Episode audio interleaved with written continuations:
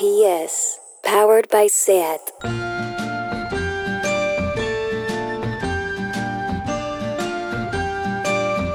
Ever since the day that you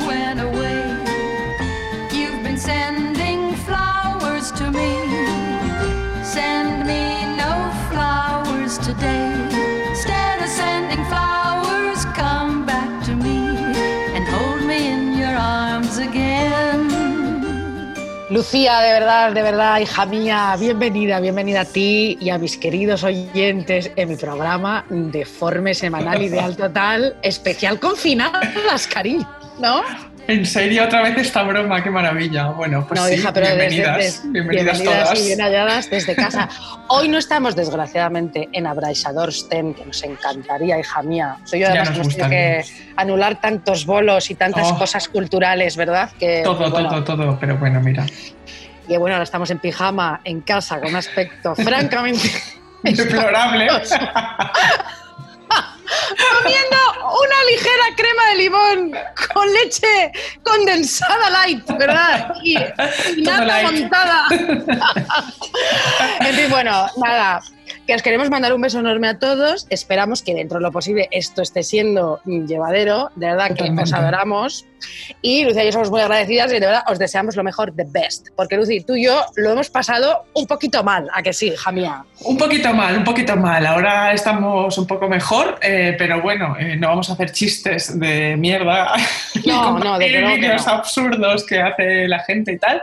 Pero bueno, eh, nada, eso, mandaros un beso a todos y a todas por, y gracias por escucharnos. Oli. Efectivamente. Bueno, entonces, querida mía, eh, ¿cómo estás llevando tú tu confinamiento? Quiero decir, ¿estás haciendo yoga? Ah, espera, te voy a hacer una pregunta mucho más importante.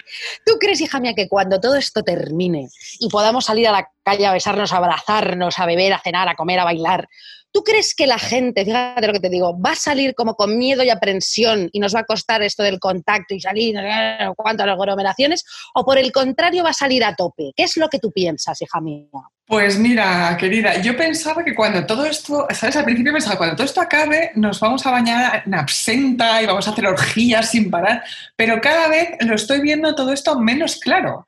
Porque Vaya. esto de que nos hayan prohibido las aglomeraciones y tocarnos y besarnos, igual esto nos afecta un poco más de lo que ahora estamos asumiendo. Porque Claro, como sabe, de, mm, de shock postraumático, ¿no? De- de- de- Exactamente, exactamente, porque a lo mejor ya nadie vuelve a tocarse nunca más y nadie viene al teatro a vernos o nadie viene a Brasil 2. Uy, uy, uy, Eh, uy, igual, igual nos convertimos en seres asépticos, eh, nacionalizan Tinder, yo qué sé. Pero bueno, la verdad es que eh, también te digo que a estas alturas empezar a hacer predicciones eh, es un poco de persona que tiene un ego monumental, ¿no? Eh, porque nadie, hay muchos nadie así, sabe. cariño. Uh, Hay muchos así en Twitter y en todo, están todos haciendo predicciones, hija mía. madre mía, si estuvo este señor chino en el país que escribió un artículo que yo no me he leído. Ah, digo, sí, sí, sí, muy fuerte. Es, que no, fuerte es que no vamos a hacer, no, va- no vamos a hacer como que China es un poco, un poquito dictadura pequeñita, es que no vamos a hacer como que no, bueno, ya está, nos callamos, no queremos Sí, meternos sí, en sí. follones. Pero ¿eh? bueno, En fin. También te digo que a mí lo único que estos días de confinamiento, lo único que me generan es que me reparto el día de una manera muy absurda. No sé si a ti te pasa, Isabel. Yo es leo esto que decís, la gente que está leyendo mil libros y mil artículos y yo no tengo tiempo. O sea, estamos en medio de una pandemia mundial, algo que no hemos vivido jamás, algo absolutamente inaudito, insólito, todos encerrados en casa por un bicho invisible y tú te pones a leer a los clásicos ¡Qué hijo de puta, de verdad! Tú te pones a leer a Madame Bovary. ¡Mentiroso! Estás viviendo un momento histórico y tú lees, pero hombre, pero qué clase de psicópata eres. Hombre, no, perdona, yo es que no leo. Yo veo Melancolía de Lars von Trier, que la vi día, bien. otra vez, y me creo que soy Charlotte Gainsbourg, ¿no? Que en vez de fliparse como, como la Kristen Dunst, ¿tú te acuerdas de esta película que es que Kristen Dunst está Sí, que le me encuentra- encanta. Buah, le encuentra sentido a su vida, a su vida depresiva, precisamente porque llega el fin del mundo, ¿no? Como tanta gente estos días, que todo el mundo le ha encontrado sentido a las cosas. Sí. Estoy flipando un poco, ¿eh? también os estáis pasando. Pero Charlotte Gainsbourg no. Si tú te das No. cuenta, yo soy un poco Charlotte Gainsbourg también, porque ella se pone a llorar, piensa que el mundo se acaba, no puede reaccionar, se convierte en un bicho bola, ¿no? Que se queda ahí como, como a esperar el fin del mundo. ¿Pero qué, qué no hace? Leer. Y ya no se pone a leer. Tú tampoco te pones a leer. Tú estás en Twitter explicándole a todo el mundo las trampas internacionales, esta pandemia, pero no lees, no mientes. No lees. No tienes tiempo para leer todos esos libros. Bueno, Lucía, perdóname por contradecirte ya desde, desde ya, desde ya, desde ya.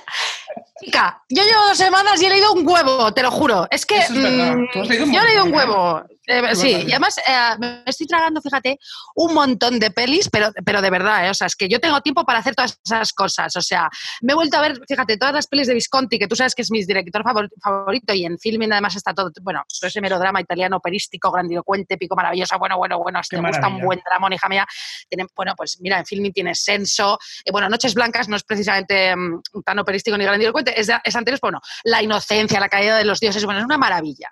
Y luego Ah. fíjate que esto viene muy ad hoc, ad hoc de los tiempos que estamos viviendo, que me estoy viendo las pelis de Betty Davis, pero cuando ya es una mujer madura y que ya Ah. hace de loca, que se hace todas estas pelis como de terror, ¿Sabes que, ah, que se hizo lo- lo- los peliculones más grandes? Y no, no solo hablo de que fue de Baby Jane, que esta fue No. un poco la, la semilla, no, sino también hay una, bueno, todo el mundo las conoce, pero te las digo, la de canción de, eh, de cuna para un cadáver, que esta es Oh. buenísima, que hace precisamente señora recluida, eh, que lleva en una casa más de 30 años en un caserón por la muerte de su prometido y luego lleva a Olivia Havilland, que es una cabrona, hija de puta, bueno, bueno, y todo esto.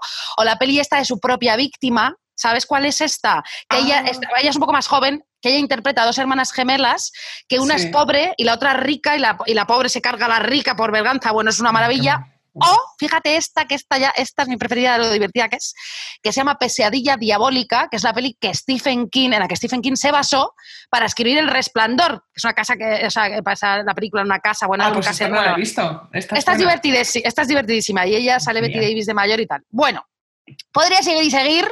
Bueno, también está esta de, aniversa de aniversario que ya sale con un parche en el ojo. ¿Te acuerdas de esta imagen de ella con un parche en el ojo? Sí, sí, sí, sí. Bueno, total. pues esta es de aniversario, que es la, la- eh, que es la más de la más, que lo hizo con la Hammer, hija mía, esa productora inglesa, porque no sepa, maravillosa, de pelis de terror, divertidísima en los años 70. Pero bueno, me estoy, me- es que me estoy tragando muchísimas pelis y leo y todo eso. Pero es que existe una razón para esto, Lucía Lee. Ajá. ¿Cuál es? por la que yo me estoy tragando todo artefacto mm, audiovisual, a ver. Yo he visto en algún artículo de estos de mierda que se está escribiendo ahora de cómo sobrevivir en pareja al coronavirus. Yo aquí estoy encerrada con mi pareja, mía. entonces, entonces claro, de esta- de- claro, de estos artículos para que no haya peleas, ¿no? Eh, esta- esto de que, de, que, de que no salgan viejos rencores a la luz, esto de que para que no haya problemas, eh, o sea, que te lees este artículo que te dan las recetas, ¿no? Para que, que no te tires por el balcón en plancha, porque yo no puedo soportar esta, respi- eh, ¿no? esta respiración de tu pareja que la tienes en el cogote las 24 horas de... Y dices, joder, cojones, si es que respira así, que respira como si fuera un mastodonte, un rinoceronte, un puto buque, ¿sabes? Directamente. Esto ya no hay Dios que lo, que lo aguante. No hay Dios que lo aguante, tiene una respiración que, que hasta soñar con ella.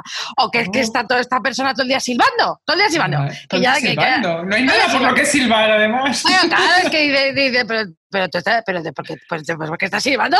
¿Qué plasta? O sea, ¿acaso tú estás feliz aquí metidos en casa? Pero tú eres gilipollas. bueno, bueno, bueno. O que se empeña esta persona en ir al súper a comprar marranadas de patatas fritas y ganchitos cuando tú quieres aprovechar, hija mía, ayer en el confinamiento para ponerte fit y comer sano y hacer los ejercicios de Patrick Jim de YouTube. Y al final estás sucumbiendo y te estás peleando en la cocina allí, al final, pues por la leche condensada que me he traído ahora mismo, en fin, todas estas cosas. Bueno, esto te puede estar pasando. Y también me he leído este artículo, fíjate, Te está pasando seguro esto. te estaba pasando seguro. Y, te, te- y te- te estoy, me estoy leyendo porque también te puede pasar, hija mía, que esta persona, tu pareja, te busque incansablemente para que le hagas caso. Todo el rato sí. quiere que le hagas caso porque se aburre, porque no sabe estar consigo mismo. Y tú lo Ya. único que quieres es que te deje en paz, porque tienes que sacar todas las vistas guiadas al Guggenheim de los huevos, quieres que te deje tranquila.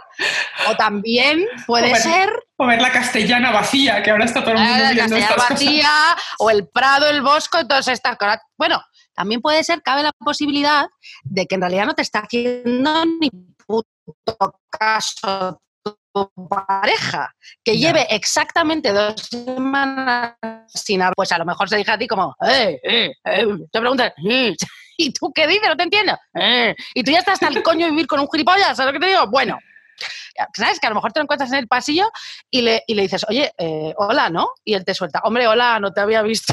¡No te había visto! Y te dice eso, claro, porque no te quiere saludar. De hecho, como no te ve, como todas esas personas que dicen eso no te había visto, que claro, que tú sabes que es mentira. Eso. Esa, Bueno, esa gente, esa gente que hace eso en los Hombre, sitios, esto, es- eso es demencial. Tú y yo lo hemos hecho muchas veces esto. Sí, pero, pero está mal. O sea, está mal. ¡Ah! No te había visto. No lo he visto en este bar con 20 personas. claro. O aquí en esta calle ridícula y estrecha, ¿no? En la misma acera. Bueno, entonces, vamos a ver, Lucía, para que todo Sí. esto no suceda, que es que yo me estoy enrollando, todo esto que te he contado, yo leí que para evitar fricciones tienes que hacer, tienes que hacer como que hacer en la convivencia que tu pareja es un auténtico desconocido, un extraño. Tienes que actuar como si no le conocieras de nada. Ah, Tenemos que intentar mentalizarnos de que no estamos conviviendo con alguien con el que tengamos confianza. Nada. Entonces, claro, tú te lo encuentras por el pasillo. Buenas tardes, señor. Buenas tardes. Buenos días. Muchas gracias. Me pasa, por favor, muchísimas gracias. Me deja pasar al baño. Claro, así, solo así. ¿eh? Eh, Siendo respetuosos y educados, controlaremos nuestras pequeñas manías. A mí esto me está pareciendo genial. Por ejemplo, hija Qué mía, buena claro, idea, qué buena idea. es, bu- es buenísimo, lo estamos llevando a cabo. Entonces, chica, eh, claro, tú quieres cenar alitas de pollo, ¿sabes? Por la noche, claro, tú te quieres ahí sentada eh, con la bandeja hacia la tele y tú, mm, claro, pues en lugar de chuparte los dedos como una cerda que te has puesto 100 alitas de pollo, pues hija, usa los cubiertos tan ricamente y te Claro. jodes porque tú estás, cenando, te estás cenando con un señor desconocido y tú no eres ninguna guarra y tú no quieres que ese señor desconocido se piense que tú eres una guarra. ¿A qué Claro, no, claro. Lucía? No, con urbanidad, todo con urbanidad, ¿no? Entiendo. Hombre, tú no quieres quedar ahí como una Claro. marrana chupándote las manos, el brazo, pues no. No, no, no, Educación, claro, me Claro. pasas el mando, muchísimas gracias, serías tan amable de hacer la cama. Entonces, bueno, yo estoy así eh, conviviendo con mi pareja, dos auténticos desconocidos, y por eso estoy yo leyendo tanto, fíjate. Muy bien. Yo ya pues no me bebo el aliño de la ensalada directamente del bol, o sea, yo esto, esto, yo, esto yo ya no lo estoy haciendo, Mira, a mí me encanta. me parece estupendo. Esto es como recuperar una cierta, no te diré misterio, Sí. pero una mínima No, dignidad, total. ¿no? Claro. No, por supuesto, por supuesto, todo es así. Entonces es un señor que yo no, pues, pues estoy conviviendo con un señor que no, me cono- que no conozco nada y estoy así muy entretenido. Entonces, pues bueno, mira, yo a veces pues voy pasando por el pasillo, bueno, buenas tardes, ¿qué hora es? Todo, pero bueno, ya está. Y, Pues y punto. oye, Me Ah. parece, vamos, me parece una idea es- espléndida. O sea, tratar al otro con educación y con distancia, ¿no? Porque Totalmente. también te digo yo Ya, una cosa. ya está, ya está todo hablado, Lucía, ya está todo Ya hablado. está todo hablado, no hace falta, no hace falta No. hablar más, claro. Yo te, hay una idea que he estado pensando estos días que, que de confinamiento, que es que la mitad de la población que estamos en pareja, estamos, escuchad esto porque es importante, a 24 horas exactas de enamorarnos virtualmente de cualquiera Oh, por puro aburrimiento. Me o sea, esto es lo que yo vaticino, lo único que- la única predicción que puedo dar. Porque, claro, esto de la pandemia es como muy siglo XIX, ¿no? Pandemia, pandemia. Sí. Y lo que ahora mismo nos hace falta es escribirnos cartas con desconocidos, ¿no? Como, Muy bien. Como, como Carta de una desconocida, la película de Max Fools con John Fontaine. Ojo, la hermana de Olivia de Havilland, que tú eres Ah, muy bien, hermana muy bien. malísima. Y Luis Jordan, por favor, una maravilla de película donde un hombre muy atractivo recibe cartas de una persona que cree él que es una desconocida, pero en realidad es una antigua amante, que es una arrastrada por amor absolutamente. Y yo me siento un poco identificada con esto ahora mismo. chica. Porque claro, si lo piensas, Isabel, la civilización que está a un paso del desastre, que nadie se puede tocar, pues es el momento, amigas, de que todas empecemos un romance por carta, ¿no? Luego, porque luego ya te peleas a lo bestia con tu pareja. Por carta, por carta o por, o por internet, ¿no, Bueno, cariño? era carta, carta metafórica, sí, sí, sí. Ya, ya, ya. Entonces luego montas un pollo porque no hay nada mejor que hacer, a menos que te pongas a hacer repostería, que es que yo he leído que ahora la gente está Ah, haciendo repostería que no queda levadura en el supermercado. O sea, Claro. Entonces, ¿qué prefieres? ¿Hablar con tu pareja? ¿Leer? No digas tonterías. Tú enamórate de un extraño por redes porque ¿qué puede salir mal? Absolutamente nada. ¿Qué Nada. cojones? La experiencia nos dice que siempre es satisfactorio. Claro que sí. ¿por qué no? Exacto. Entonces voy a aprovechar para introducir una canción precisamente sobre el arrastre, sobre el amor. Una canción ligera de Sandro, un cantautor latinoamericano que fue denostado durante mucho tiempo porque se consideraba que su música era música para amas de casa, como si eso fuera Sí. algo malo, perdona, pero no. Pues Exacto. ahora han venido todas las amas de casa para vengarse y ahora estamos todas en casa, todos en casa y es el mejor momento para escuchar esta canción que se llama Yo te amo. Adelante. Me encanta.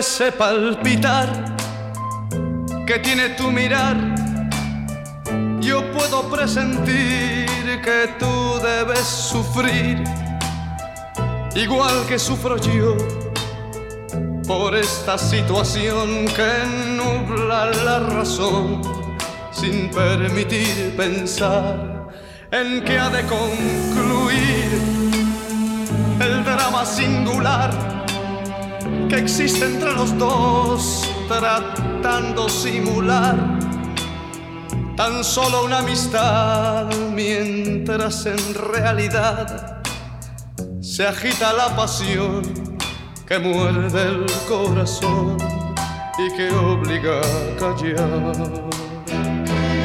Yo te amo,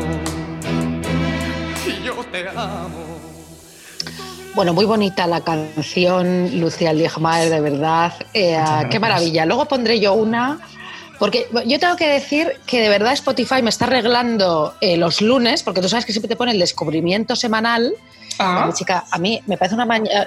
me, me, alegra siempre todas las mañanas de los lunes, que llevo dos ya aquí confitada como tú, y que. y, y, confitadas y, escuchando todos esos descubrimientos que voy a poner dos que he descubierto de Spotify preciosas que van a alucinar. ¿eh? Maravilloso. Bueno, yo quería aclarar, fíjate, que antes estábamos hablando de Carta no desconocida, hija mía, que eso es un libro de Stefan Zweig, querida mía, hija mía. Sí, siempre sí, pero bueno, la posita en la película, yo que sé, una maravilla. Bueno, ya, bueno, yo pues yo apostillo, apostillo. bueno, bueno, Está, bien, Apostilla, apostillamos, sí. Estoy, claro, es que aquí estoy en casa, estoy en casa en pareja con un extraño, absolutamente con las manías despegadas, los tocs, todas las cositas. Bueno, estoy genial. Bueno, vamos a ver. Entonces, yo quería decirte, querida amiga, que tienes toda la razón en cuanto a lo, de la, lo del amante este virtual, porque es el momento, efectivamente, de buscarse esta especie de amante eh, por, la por las redes, si es que estás viviendo este confinamiento en pareja. Te lo digo en serio. Desde aquí, desde este programa de Eh, total, te animamos a esto. Lo animamos a que sí. Porque, chica, fíjate, un poquito de emoción, me habrá escrito, ¿qué me dirá? ¿no? Y ya te pasas todo el día escribiéndote con esa persona, claro, metiéndole unas bolas de ti misma, que para qué, ¿sabes lo que te digo? En plan, bueno, tengo pareja, tengo pareja, pero, pero vamos y venimos, no es en serio, ahora estamos los dos en casa porque nos ha pillado así, ¿sabes? No, obviando a tu pareja directamente. No se habla de eso, ah, tienes no. O sublimando, sublimando, cada vez que te escribe, sublimando, ¿no? Sintiendo muchísimo. Muchísimo muchísimo, toda una intensidad impresionante, que pues, está hasta el coño de tal. Bueno, bueno, entonces tú estás hablando con esta persona, te estás haciendo la lista, ¿eh? y toda esta cosa que es tan genial y divertida, porque está prohibida. Y luego cuando salga, pues hija, pues te lo follas y luego escribes un libro y todo este rollo y, todo fenomenal, ¿no? Entonces, bueno, que ya verás los castañazos a las tantos estos idiotas escribiendo sus confinamientos confitados que nos la sudan. Pero bueno, pues nada, muy bien. Yo tengo, yo tengo que decirte, lo confieso aquí, me da igual, puesto que estoy con un extraño, no importará nada que te diga que yo estoy haciendo esto, estoy teniendo un amante virtual que es mentira y además lo estoy haciendo delante eh, de mi pareja, no me importa nada, porque mi pareja pasa de mí lo más grande, entonces él cree que yo estoy haciendo todo esto eh, para, para, para llamar su atención, ¿no? Lo de escribir delante, para llamar la atención. Y no le falta razón, Lucieta. También te lo digo. Entonces yo cada mañana voy a desayunar, ¿eh? Yo voy a la cocina cantando, ¿no? Estoy enamorada de mi amante virtual. y él me mira, me mira, y me dice, ¿no? Y, y después se va a hacer caca. Y yo pues me pongo a hablar con el otro e imaginarme, por supuesto, que es una persona sensacional. y luego pues que es un señor, claro, que no me va a hacer a mí Gosling, ¿sabes lo que te digo? Claro. Y me va a hacer pocket. No me, escúchame bien lo que te voy a decir, Lucia. Es un señor a mí que no me va a hacer Gosling, ni, ni, po, ni, poque, ni pocketing, ni orbiting, ni protein ni nada, ni cualquier nuevo neologismo de estos que te explica todas las putadas que nos han hecho los tíos toda nuestra vida y que ahora los millennials, los centennials, los boomers, los TikToks, su puta vieja, han conceptualizado divinamente, porque ahora todo está conceptualizado bien. ¿Vale? Todos estos neologismos que además son todos en inglés, ¿no? Que, que está fenomenal. Entonces, ¿Sabes a ti? ¿Sabes lo que significa? Hija mía, que he estado leyendo yo muchísimo los libros. Todo. ¿Sabes lo que es que te hagan a ti un pocketing? No tengo ni idea de qué es un poquetín. un poque- A ti, a, ti no, a ti que no te hagan un pocketing, porque voy a ir yo a alguien y le rajo la cara. ¿Tú sabes lo que es un pocketing? Un Que le pocketing. mato, ¿no? Que es un poquetín. Pero además, ¿qué nombre? Poquetín. Pocketing, Lucía. Ay, me he meado sola. Mira, el pocketing, pocketing, pocketing, viene de pocket. De pocket, No de, digas. es un bolsillo. Claro, claro, entonces tu pareja te está haciendo po- pocketing, tu pareja te está metiendo en un bolsillo. ¡Oh! ¿Y eso qué quiere Escucha, decir? po- bueno, pocketing, fíjate, describe la situación que ocurre cuando las personas ocultan a su, a su pareja de su vida social. O sea, tú de repente estás Has estado a punto de de decir que ocultan a su hija, ¿no? su hija. Sí, ya, ya lo ya sé. ya liarla no. muchísimo. Perdón. Ah, ya me estoy liando. No, entonces, claro, cuando tú de repente estás, Vale. estás cenando con esa persona y de Sí. repente llega una amiga o un amigo de él o de ella, porque el lo, está- lo hacemos todos, y entonces ah, no te lo presenta, hace como que tú no existes. Ajá. ¿Entiendes lo que te digo? Porque tienes esta persona te oculta de su vida pública. No hace planes eh, contigo más allá de irse contigo a solas, que si no te presenta a sus amigos, no te presenta a su familia. Él no quiere que tú estés en la esfera pública suya. Fíjate. No sé, yo qué sé, a mí nunca me han hecho pocketing. A ti te han hecho pocketing, hija. No sé. No sé, bueno, la verdad es que esto pocketing me dejas muerta. Esta, esta, esta cosa. ¿Qué cosa, no? Este mundo en el que la gente se está, es tan sofisticada hasta para hacerse daño, ¿no? ¿Qué, qué manera de sofisticar el daño? A mí, por supuesto, que me han hecho pocketing, querida, eh, y ghosting, oye, pero lo que es peor, me han hecho Ah, orbiting. Muslim.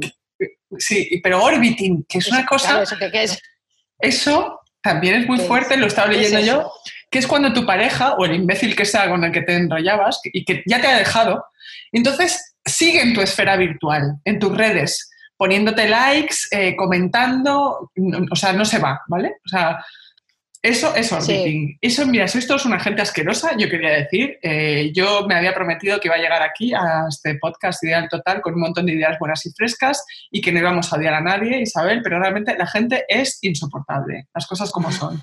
Orbiting. O sea, ponerme Sí. likes en Instagram, Orbiting. Orbiting, después de haber pasado de mí durante años para quedar bien, porque esto lo hace la gente para quedar bien exclusivamente, ¿no? Para quedar como que tú eres el bueno, como que te llevas bien con ¿Tú tu crees? ex. Hombre, por supuesto. ¿Qué es no, esto no, de- no, un momento, un momento.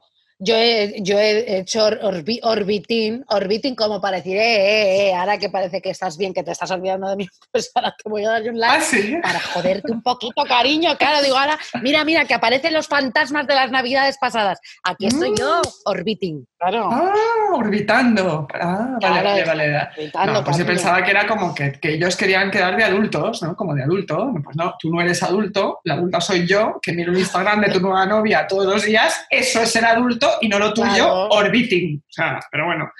Orbiting, cariño. orbiting, Pocketing, orbiting. No, orbiting. Millennials.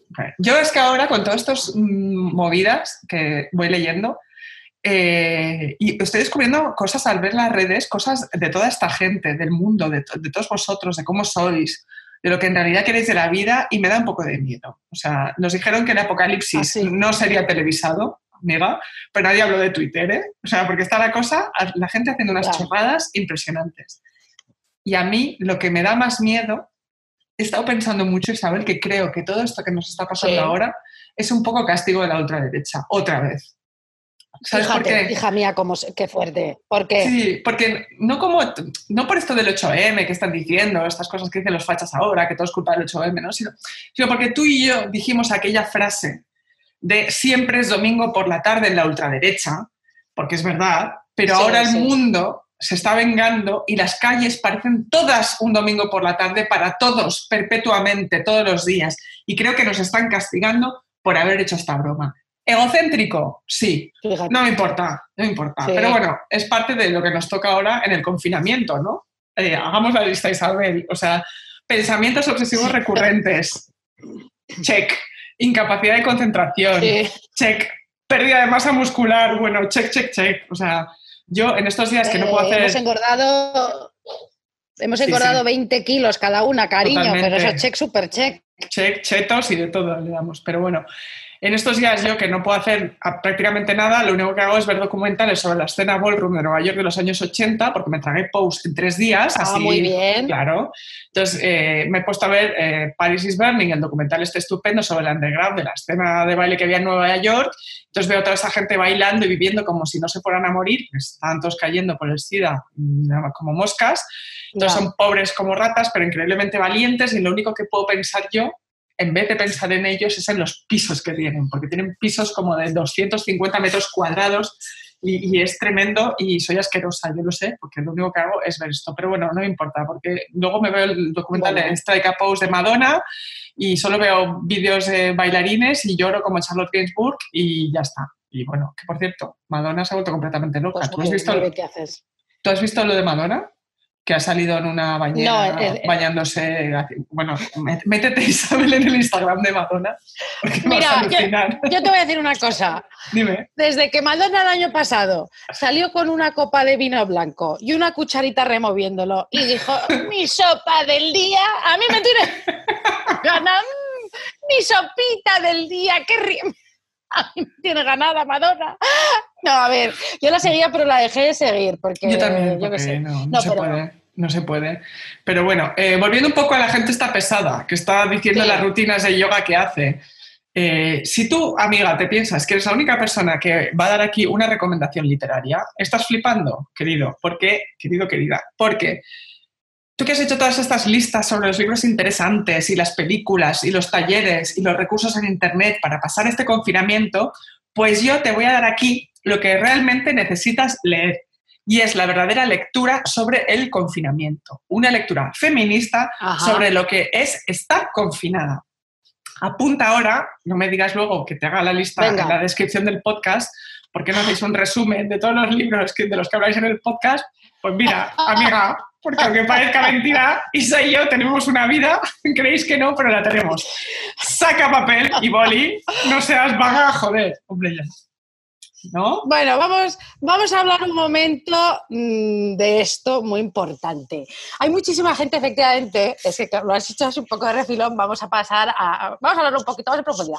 Mucha gente dice, podéis hacernos una lista de los libros y películas que recomendáis, es que eh, yo lo escucho trabajando y no puedo, es que voy en el metro y no puedo, es que estoy con mi hija y no puedo. Bueno, mm, ¿qué? Mira, perdona, bueno, sí, espera, que, la, que voy a hacer la lista para ti, porque como nosotros somos el ayuntamiento, pues la vamos a hacer gratis eh, para ti, porque como vivimos para ti, nosotros vivimos para ti. No tenemos otra cosa que hacer que una lista de cosas que ya decimos, que escribimos, que leemos, que, que, le- que- que decimos en la radio, pues espera te hablo de la lista para ti.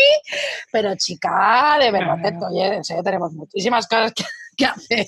Haz más, amiga. Muchísimas gracias por escucharnos. Somos, Pero- sois muy simpáticos, pero hombre, guapa. O sea, Que hay una cosa que se llama- Más hay una cosa que se llama pausa. Es que pausa, momento. pause y apuntas. No, No, pero es que, es que, es que espera, es que espérate un momento que yo me tengo que volver a escuchar a mí misma el, el podcast este para hacerte la lista, para que tú puedas ir a comprarte libros y ver películas, chica. Esto te lo tienes que currar un poco en la vida. O sea, quiero decirte No mm, que muchísimas gracias por seguir nuestros consejos y nuestras referencias y todo. Pero, hija mía, ¿cómo que si nos podéis hacer una lista? Pero, hombre, que esto es una Pero O sea, pero piénsalo un momento. Pero es que esto es un poquito despachate, ¿eh? amiga mía, que te queremos desde el confinamiento, pero ahora que tienes tiempo, hija mía, Claro. pues te haces tú la lista. Te ¿eh? apuntas. Pero bueno, Mira, vale. es- ahora, por si queda ¿Qué, li- alguna duda, libro? este es el Eh, momento en el que hay que apuntar, ¿vale? El libro se llama la. La loca del desván, la escritora y la imaginación literaria del siglo XIX, que es un libro maravilloso. De las escritoras Susan Gubar y Sandra Gilbert, eh, y ellas parten de un personaje. ¿Tú te acuerdas de Jane Eyre, ¿no? De Charlotte Bronte. Jane Eyre es una pobre Sí. institutriz que se enamora del señor Rochester y resulta que oye unos ruidos en el desván. Y al final parece que, eh, que la- los ruidos en el desván son la mujer de Rochester, la primera mujer que está loca y él la ha encerrado allí. Bueno, pues Gilbert y Gubar eh, se preguntan quién es esa pobre mujer que está ahí encerrada, ¿no? Entonces, las autoras, este es un ensayo, hay que aclararlo, descubren que lo, que parecía ser una tradición literaria femenina que nadie había definido en su totalidad, que son imágenes de encierro y de fuga, fantasías en las que dobles locas hacían de sustitutas asociales del yo dócil de las protagonistas, metáforas de incomodidad. Nada de lo que acabas de decir me, o sea, no he entendido nada de esa frase que acabas de decir. Fantasías, fantasías donde hay no, de- locas que son las dobles de las protagonistas, ¿no? Pero son sus sustitutas Ajá. asociales, ¿sabes? Como tu otro yo, como, Ajá, como Jekyll y sí. Hyde, ¿sabes? sí. Pues estas Sí, dobles locas, esta, esta mujer que está encerrada es una po- un poco la, la persona loca que tú no puedes ser en el siglo XIX, ¿vale? En metáforas Muy de bien. incomodidad física que se manifiesta en paisajes congelados e interiores ardientes, muy del gótico, muy de las Bronte. Bueno, pues todos estos modelos reaparecían a lo largo de toda esta tradición. Descripciones obsesivas de enfermedades, anorexia, agorafobia, claustrofobia. O sea, flipas. Bueno. Es alucinante. Si vas a leer un libro de esta temporada, flipas. La loca del desván, haz el favor que te va a encantar. ¿Qué te parece? Muy bien, hija mía, te, te has quedado a gusto. Pues sí, porque es que es, es una maravilla de libro, Isabel. A ti te va a gustar mucho.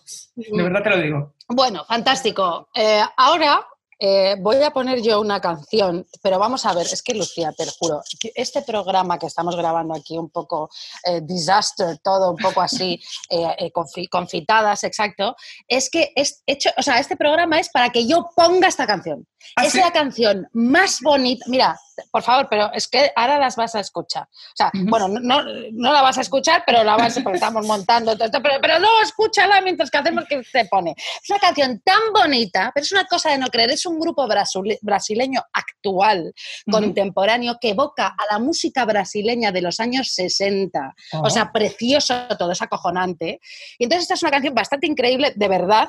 Es del grupo, un grupo que me ha descubierto efectivamente Spotify. mm, Gracias, no nos ha- no estamos haciendo publicidad, no nos paga No, nadie, no pero nos paga nadie, esta es nuestro, es nuestro sino. Es, es así. Bueno, el grupo se llama Oterno y esta es una Ah. canción brasileña que se llama Volta e Meia. Apunta, amiga, no seas pesada, joder. Volta e Meia, cariño. Mira, ahí está. Tenho medo de ainda gostar de você. O que eu fiz não me dá chance de me arrepender. Tomo um susto ainda quando acordo sem ninguém. Prefiro pensar que tudo bem. Dou muita volta e volta e meia. Ainda volto pra você. Dou meia volta e volto meio incerto do que eu vou fazer. Quando o rádio toca uma música de amor, penso que é comigo que conversa o cantor. Como ele sabe tudo que me acontecer. Mundo de estação também sou eu. Dou muita volta e volta e meia, ainda volto pra você.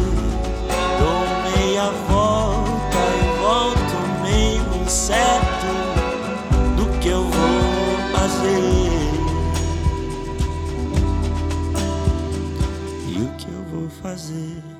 Tenho que pensar sozinho. Não vão me ajudar, eu vou decidir sozinho. 夜明け前静まり返った部屋に一人また今日もいる鏡の中の知らない男空のグラス耳鳴り 麻痺どこまでも追いかけてくる昔の自分 Cuando el radio toca una Bueno, Lucía, no es la canción, eh, o sea, por favor, no es la canción más bonita del confinamiento que se ha escuchado jamás. Yo no puedo parar de escuchar esta canción, te lo prometo. Es preciosa, es una maravilla de canción. No, en serio, es que estoy alucinada, eh, de verdad, como nunca. O sea, estoy alucinada con esta canción, me- me la escucho en bucle. Bueno, por favor, eh, queridos oyentes, espero que compartáis conmigo este, este nuevo.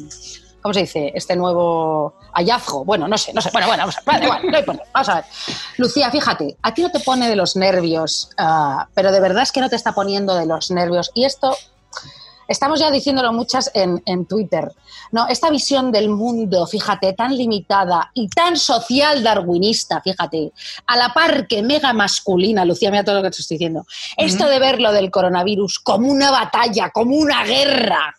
Ya. O sea, de verdad, Ya está no bien, es asombroso. Bueno, por favor, es que no es asombroso cómo caen todos estos señores horrorosos, bueno, y muchas señoras, pobrecillas, ¿no? Pero en estas metáforas bélicas todo el tiempo. Es que Sí. mm, es que es, es como súper de machirulos esto, ¿no? Es como pesado, que. Muy pesado, además. Esto ya, está, esto ya está pasado, hija, de verdad. ¿Qué decirte?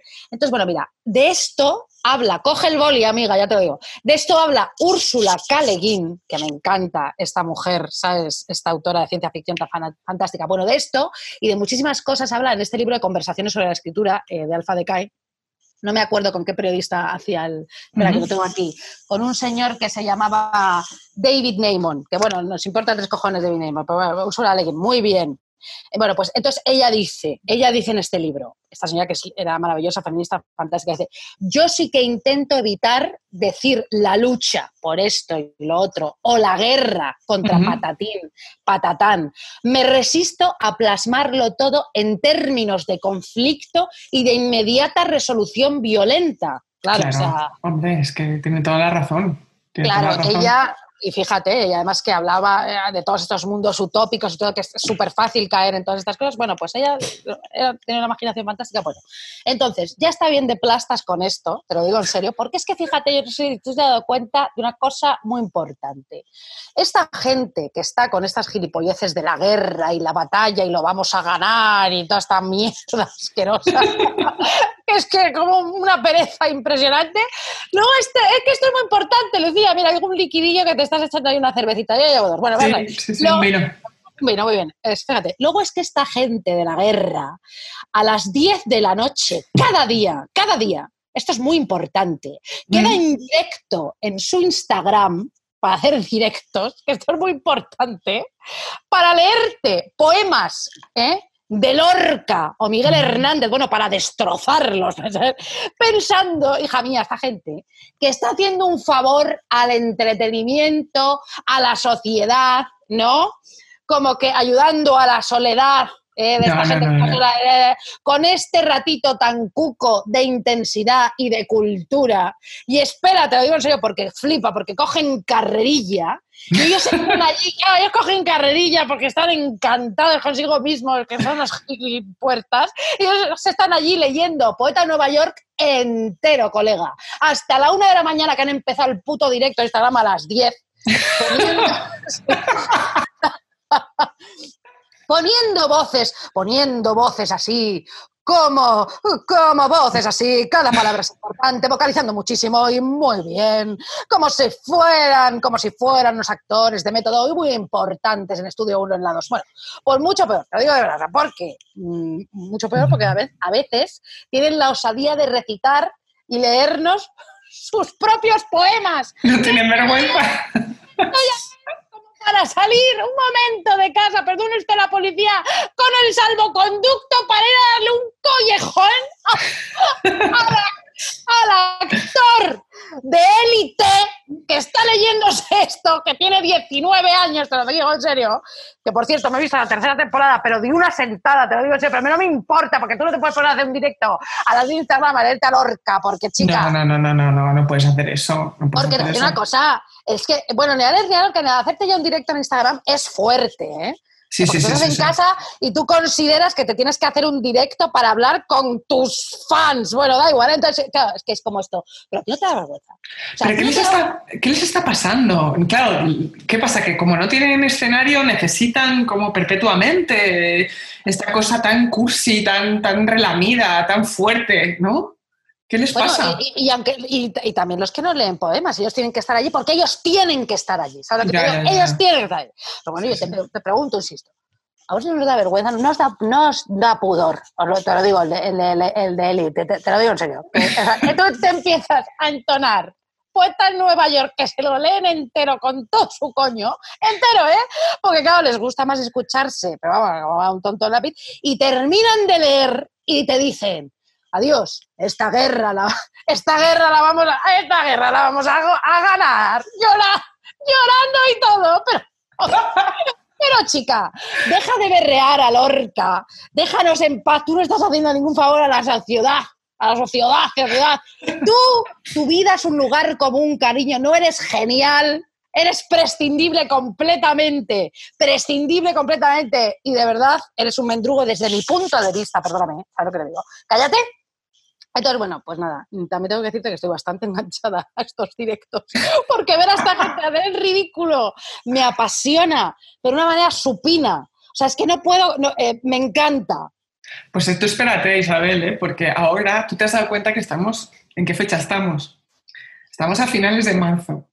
Tú tienes que pensar que más o menos en una semana todos se van a poner a cantar juntos ¿Quién me ha robado el mes de abril? Porque ¡Ay, mira, va a pasar. descojono! Esto va a pasar. Ay, claro, porque ellos adoran a Sabina, por Claro, supuesto. todos con la guitarrita en abril. ¿Quién me ha robado? Ah. Esto va a pasar. Solo Pues te venga, quería chico, decir esto. Ojalá te roben todos los meses del año, cariño. Bueno, vamos a ver, vamos a volver un momento a la gran Úrsula Guin, esa gran escritora, como he dicho antes, de ciencia ficción. Porque, Lucía, fíjate esto tan interesante que te voy a contar. Ella tiene un cuento que se llama Los que se alejan de Homelas, ¿vale? Ajá. Y va, va, fíjate, es que es muy interesante esto que te voy a contar. Va de una ciudad que se llama Homelas, efectivamente, donde la gente es increíblemente feliz. La allí en Homelas es súper placentera. Allí siempre es verano, allí no es domingo, como esto de los fachas que hemos dicho. La gente, además, es, es, eh, eh, toda inteligente, sofisticada, culta. O sea, eh, allí parecen como de Copenhague, ¿sabes lo que te digo? Homelas, ¿no? Helsinki, ¿no? Es gente ahí como avanzada, pero con calor, con calor ahí tal. Entonces, allí no tienen reyes, en Homelas, ni soldados, ni curas, nada. Allí viven en la gloria. Pero fíjate, fíjate tú la, la paradoja de todo esto, que para que todo esto siga permaneciendo. ¿vale? Para que en, Ome- en Ol- en Omela siga el disfrute y todo esto, hay una condición que se tiene que cumplir. Y es que para que todo esto se mantenga, insisto, hay un niño, existe un niño, un solo niño, que tiene que vivir en permanente sufrimiento, Uy. tiene que estar en permanente tortura, torturándole, haciéndolo vivir en la inmundicia y en una miseria perpetua. Claro. Entonces, la cosa es que cuando los ciudadanos de Homelas tienen la edad suficiente, le cuentan esta movida del niño, que la ciudad permanece así porque hay alguien que está sufriendo y él paga ese sufrimiento para la felicidad de los demás. Entonces, a lo mejor al principio todos se muestran escandalizados y disgustadísimos y lloran, como esos actores de élite cuando en los directos creen a Lorca, efectivamente, que tú no te crees nada porque no entienden. No entienden, por favor, de verdad. o sea, es el chat del odio, qué horror. Bueno, No pasa nada, no bueno, bueno, aquí, sea, pero bueno, entonces, estos adolescentes ah, eh, flipan con todo lo que están escuchando, ya te digo, se retuercen, se, se indignan y tal, pero al final, al final, ceden ante esta injusticia para asegurar la felicidad flipante de la ciudad y la suya propia. La cosa es que te cuenta aquí Úrsula Caleguín que algunos, al saberlo, se van de la ciudad, porque no pueden, no pueden soportarlo. No pueden aguantarlo, claro. Tú no me digas que esto que te cuento es absolutísimamente interesante, Lucía. Es interesantísimo, absolutamente. ¿Tú qué harías, Lucía? ¿Te quedarías en Homelas? Uy, ¿Qué qué tú? difícil. Bueno, pero es que en realidad, ahora me voy a poner un poco progre, pero es que esto ya pasa en la vida real. O sea, evidentemente toda distopía en el fondo es un reflejo crítico de la sociedad que vivimos. Ahora mismo Sí. hay trabajo infantil para que la gente se compre su ropa, yo qué sé, todo lo que ya sabemos. O sea, ya hay sufrimiento infantil para nuestro placer. Pero bueno, yo no sé lo que haría, sinceramente, Isabel, pero te digo Sí. una cosa. Yo siempre que pienso en el apocalipsis o en, o en utopías, nunca me concibo como el personaje valiente. Ya. Nunca, jamás. O sea, yo no sé si siempre he sido muy realista.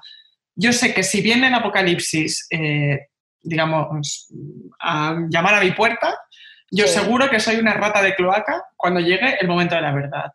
Ajá, que lo tengo es clarísimo. Es Esto bueno como- saberlo, hija mía. Sí, no, no, porque, bueno, me conozco. Es como esa gente que, ¿sabes?, que cree en la reencarnación, como Shirley MacLaine, ¿no? Que te dice, yo fui Cleopatra en otra vida, ¿no? O, o o yo fui Isaac Newton. Pues yo seguro que fui una esclava prostituida, seguramente. Ah, muy bien. Esa gente a la que le encantaría haber vivido en una época anterior y nunca piensa en la tosferina o en la peste o que fueron esclavos, ¿sabes? Ellos siempre se, se contemplan como los grandes protagonistas de la historia. Me parece fascinante y muy poco realista, por otra parte. Muy poco realista, efectivamente. Sí, pero bueno, eh, hablando un poco de los famosos que tú decías antes, eh, los famosos que se graban leyendo, ¿no? los actores, yo no sé saber si tú has visto que han hecho una versión de Color Esperanza en Instagram. ¿Tú lo has visto esto? ¿Lo has visto? Hombre, por supuesto que la he visto, hija. Bueno, es impresionante. Es La veo, impresionante. tres, la veo tres veces al día, cariño. Claro, es que es, es como un, es como un accidente en marcha que no puedes dejar de verlo. Pero bueno, en fin. Mejor que cantar Color Esperanza, que nosotros no lo vamos a hacer. Mejor te introduzco una canción, ¿qué te parece? Yo sé que cada uno está haciendo ahora lo que puede, yo no soy nadie para dar consejos, pero a mí me está ayudando mucho ponerme música que sea todo lo contrario a Color Esperanza. y a quien me ha robado el mes de abril también, a mí en este confinamiento ahora mismo me están salvando la vida los Beastie Boys. Así que ahora recomiendo muchísimo eh, que la gente se ponga lo que quiera, pero sabotage, porque hay que sabotear un poco todo esto que está pasando, ¿no te parece? Entonces Me vamos, a, vamos a dar paso a sabotage de los Beastie Boys. Adelante. Venga.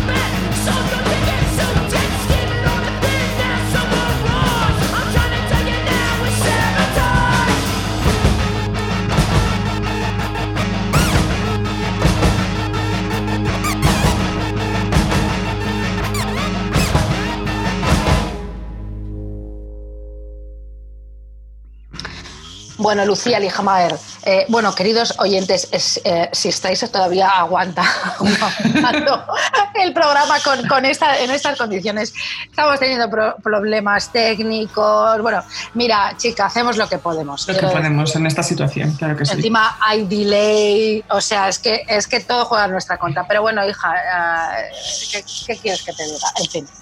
Bueno, Lucía, vamos a ver. Yo en estos días, yo no sé si tú, bueno, sí, porque esto lo hablamos bastante, pienso mucho, fíjate, en la gente que está sola en casa. ¿sabes lo que te Ujú. digo? Tengo varios amigos así y bueno, hacemos mil videochats y todo esto porque, bueno, esta gente hay que cuidarla especialmente, te lo digo. Claro, por supuesto. Yo pienso muchísimo en ellos, te lo digo la verdad. eh, bueno, eh, es así. Entonces, esto, toda esta situación me ha hecho, fíjate, pensar muchísimo en la soledad, ¿no?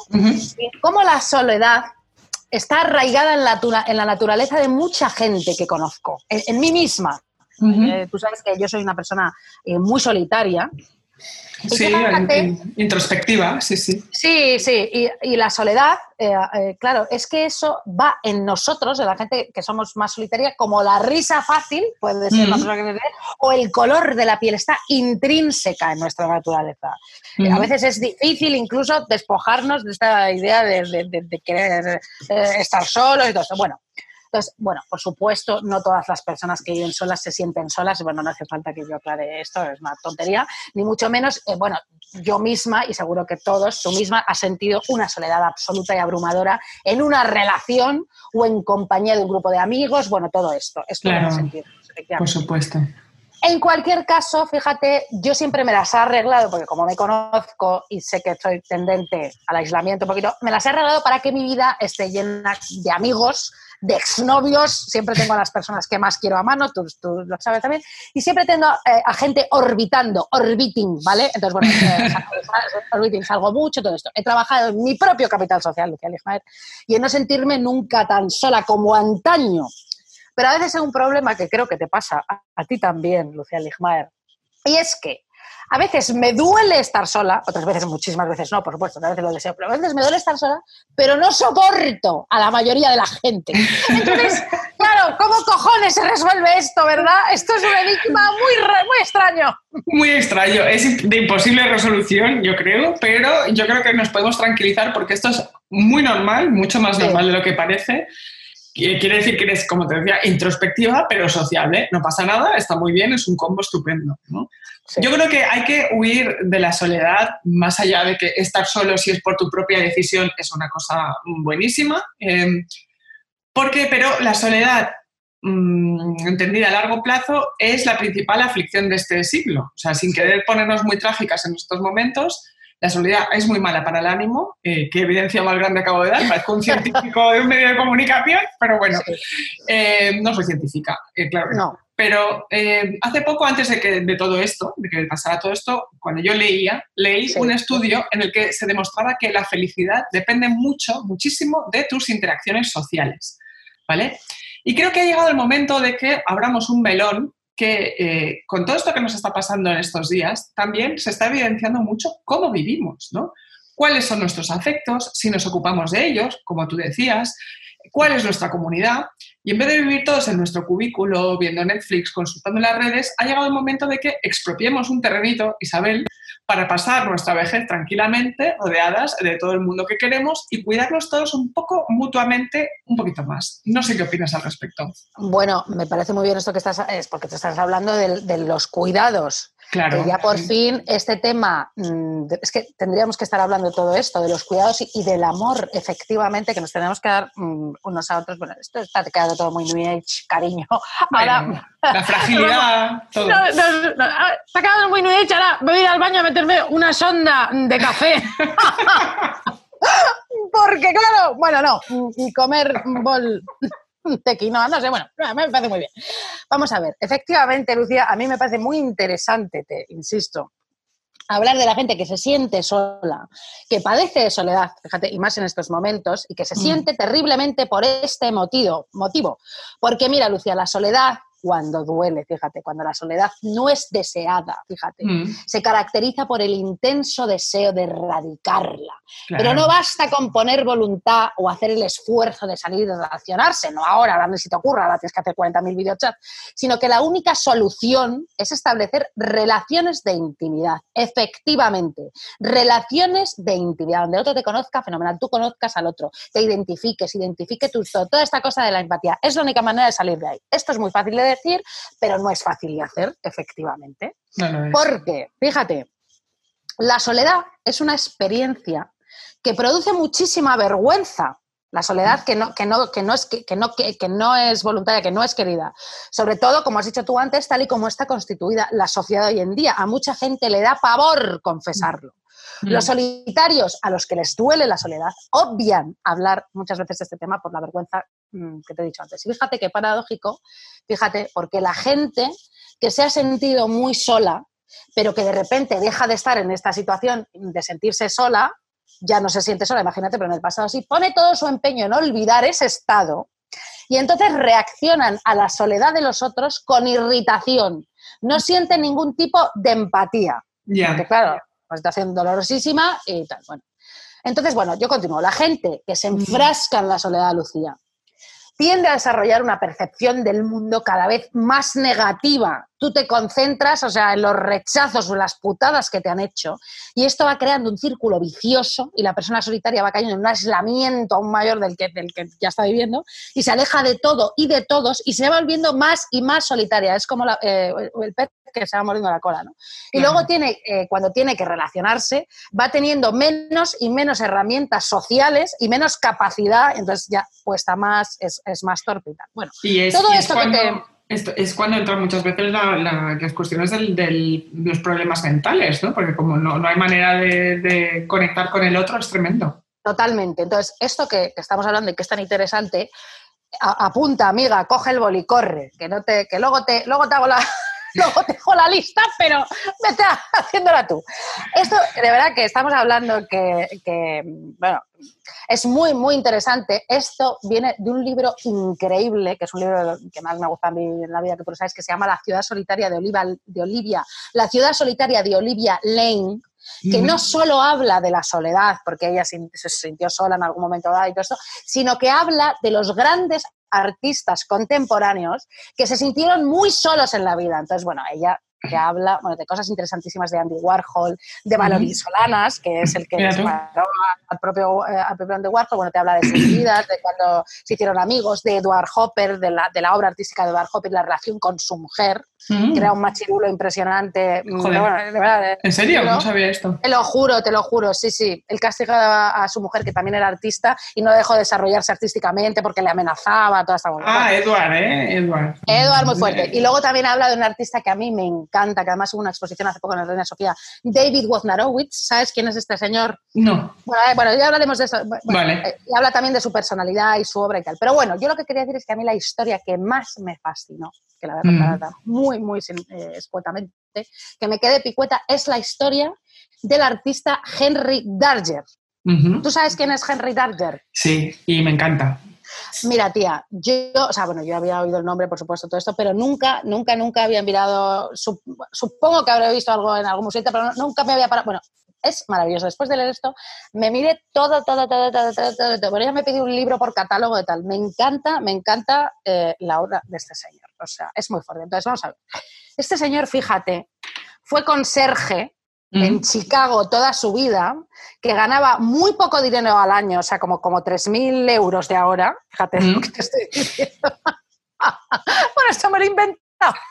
Totalmente, totalmente. Te lo has inventado muchísimo. Sí, me lo he inventado. Bueno, este señor Henry Targer fue un conserje de Chicago toda su vida y cuando se murió, fíjate, descubrieron sus pinturas maravillosas, se hizo famoso y figura entre los artistas más aclamados del mundo. Bueno, pues este señor huérfano vivió en un psiquiátrico hasta que a los 17, eh, los 17 años ya se escapó y ya empezó a pintar y a hacer sus movidas. Bueno, y ya, ya muy mayor, cuando dejó su casa a punto de morirse, en una habitación minúscula en la que vivió en una casa de huéspedes que vivió allí 54 años, su casero, fíjate, decidió a limpiar el- la, habitación con, con un amigo y se encontró el percal que había, o sea, vamos a ver, 40 años de obras eh, maestras, acuarelas alucinantes y gigantes, más esas pinturas, pues eh, que lo que miradlo, eh, si no las conocéis, de niños y niñas jugando en paisajes como de cuento de hadas, ¿sabes? De cuadros enormes, eh, bueno, los niños que son como ninfas, como hadas, una cosa alucinante. Y luego también otros cuadros como, con escenas súper violentas, también con niños, los niños siempre luchando con, con fuerzas oscuras, de verdad. O sea, su obra es preciosa, gira, como digo, en torno a la infancia, cómo idealiza el- a, a los niños, ¿no? Las hadas, todo esto, los niños, y cómo además los niños luchan contra enemigos que parece que les quiere arrebatar la inocencia, ¿no?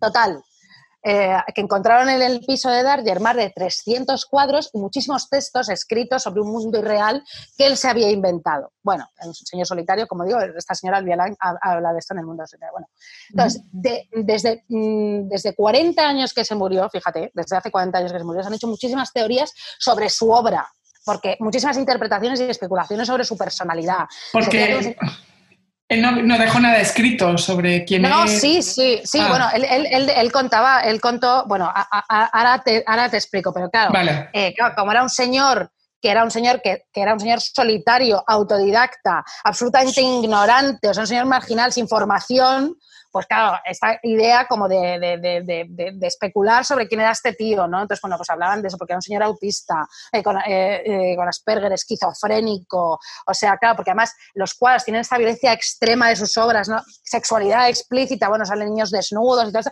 como, pues ya te he dicho, como si fueran ninfas, no sé Sí, cuántos, sí, sí, pero sí. ha dado lugar como a lecturas escabrosas, algunos le tacharon de pedófilo o incluso de asesino múltiple. Madre mía. Entonces, bueno, es muy interesante, de verdad. Igual me estoy enrollando mucho, lo estoy contando No, así, no, no, pero que- que- entonces, bueno, la escritora, esta señora, Olivia Lyne, se pone a investigar sobre su vida y se va a la Universidad de Nueva York, donde están sus memorias escritas por él mismo.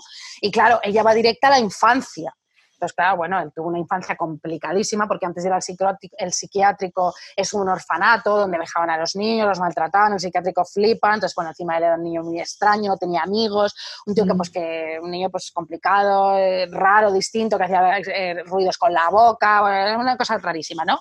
Entonces, bueno, en el psiquiátrico empieza a contar todas las atrocidades que les hacían a los niños. Entonces, claro, ella tiene una teoría que todas esas que dicen, las interpretaciones que dicen que este señor pues que era un pedófilo, ella dice, mira, no, este señor se volvió muy protector con los niños y con la infancia, porque él se sentía llamado a proteger toda esa inocencia, la vulnerabilidad, eh, a la posibilidad de que hicieran daños a los niños, porque él dice en sus memorias, por ejemplo, él dice, los pequeños para mí eran lo más importante del mundo, más que el mundo, los cuidaba y los quería, en aquellos tiempos de los adultos o los chicos mayores siempre se metían con ellos o les hacían daño de alguna manera. Y claro, bueno, él, él decía que, que, que, todos estos comentarios daban Paula sospechas de pedofilia igual que tal, pero claro, es que este señor lo pasó fatal. Claro. Entonces tú claro, entiendes que él entendió muy pronto la importancia del afecto y la importancia de proteger a los niños del sufrimiento. Y este, bueno, fue el leitmotiv y el tema recurrente de su propia vida, de su obra y de su existencia. Vaya rollo, vaya colega que te acabo de contar de Henry Darger, que a lo mejor ya te lo sabes y a lo mejor lo he contado fatal. No, está estupendo, está estupendo. Tú quieres hablar de Henry Darger, pues hablando de Henry Darger y la soledad, que es magnífico y además porque así uno luego va y lo busca. Yo conocía los cuadros, pero realmente no conocía nada, nada de la historia que me has contado. Sí. Pero sí que me ha recordado cuando lo estabas contando un poco mm, a lo que le pasó a la gente con Vivian Mayer, ¿no? Al menos una parte una fotógrafa totalmente desconocida, ¿no? Una mujer que, que, muere sin que nadie supiera quién era, que murió totalmente sola también, hasta que encontraron uh, fotos en, eh, suyas, unas fotos impresionantes, sobre todo de la ciudad de Chicago, donde trabajó siempre cuidando eh, de los hijos de las familias pudientes. Una persona bueno, que desarrolló todo su potencial artístico mientras trabajaba. Bajaba siempre cuando iba a cuidar de los niños con una cámara en el pecho, ¿no?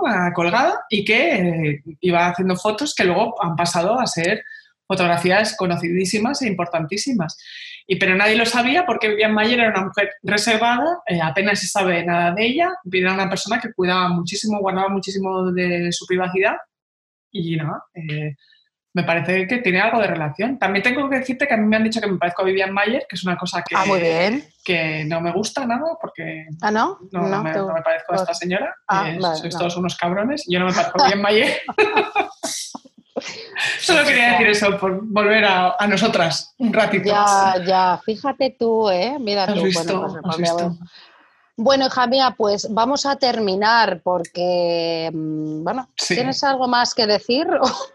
Yo creo que lo he dicho todo. Creo que lo he dicho un poco todo, todo lo que tenía que decir sobre la gente y estos días. ¿Tú tienes bueno, algo yo, más? No, yo, yo no te, lo que íbamos a decir, ya lo decimos en el próximo programa que vamos a grabar dentro de poco. Sí. Eh, de verdad, insisto que siento eh, los problemas técnicos, el delay, toda esta cosa, pero estas son las únicas condiciones en las que, en las que podemos grabar, hija mía, aquí las dos. Claro que sí. Y bueno, mira, yo te voy a poner la última canción, que también es otro descubrimiento semanal de Spotify, que es una preciosidad también de canción, te lo digo, te lo juro.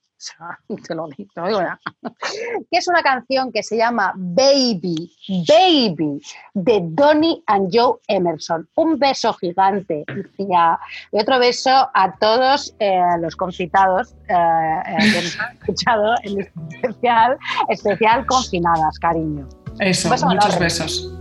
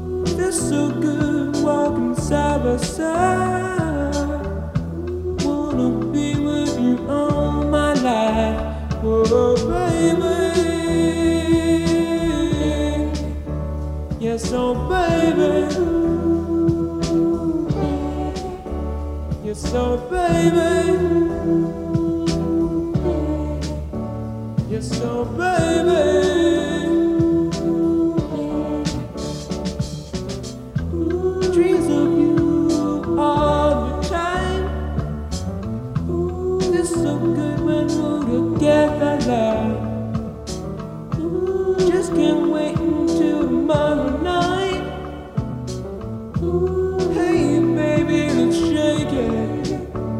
Oh, hey, baby. Hey, hey, baby. Yes, oh, baby. Yes, oh, baby.